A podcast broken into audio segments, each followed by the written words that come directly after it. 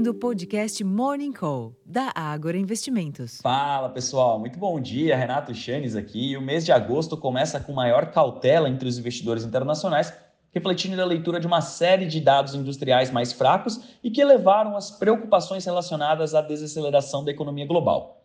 Nesse ambiente, as principais bolsas na Europa operam em baixa, assim como os índices futuros Nova York sugerem trajetória não muito diferente para os mercados à vista por lá nesta terça-feira. Em consonância ao movimento das bolsas, esse maior ceticismo também se observa nas demais negociações, com o dólar se fortalecendo ante outras moedas principais, ampliando ganhos de ontem, e os contratos futuros do petróleo operando em baixa após encerrar em julho com o maior ganho mensal em mais de um ano.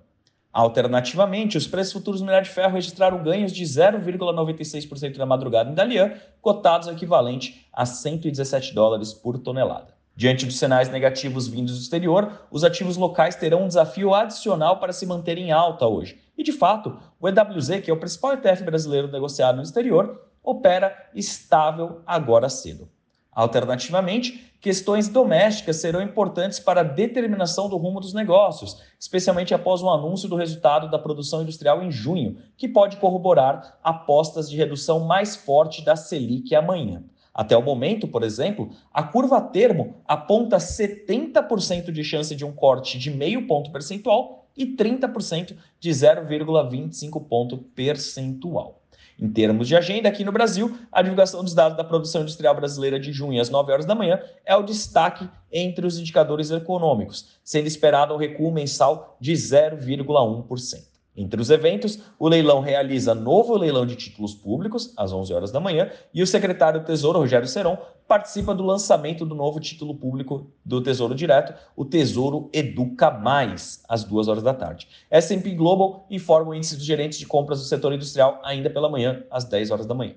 Nos Estados Unidos, a S&P Global também forma o índice de gerentes de compra do setor industrial às 11 horas da manhã e, no mesmo horário, sai o PMI industrial medido pelo ISM e os investimentos em construção.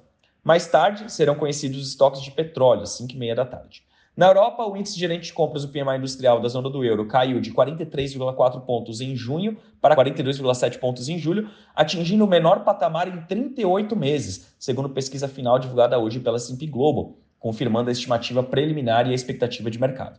De maneira isolada, o PMI industrial da Alemanha, que é o carro-chefe da economia local, caiu de 40,6 pontos em junho para 38,8 pontos em julho, atingindo o menor nível desde maio de 2020. E por fim, na China, o PMI industrial caiu de 50,5 pontos em junho para 49,2 pontos em julho, segundo informou a S&P Global Ratings em parceria com a Caixin. Aqui é importante lembrar, pessoal, que resultados abaixo de 50 pontos denotam a contração da atividade econômica. Portanto, a China volta de novo para o território de contração, assim como a Alemanha está cada vez mais aprofundada nessa região. É por isso que os mercados internacionais estão um pouco mais cautelosos hoje. Por outro lado, boa parte deles começa a cada vez mais precificar o fim do ciclo de aperto monetário, ou seja, os juros não subiriam tanto mais além dos níveis atuais. É por isso que a gente consegue ver o mercado financeiro se antecipando e aqui bolsas subindo. Isso não quer dizer que a economia real, no entanto, esteja já acelerando.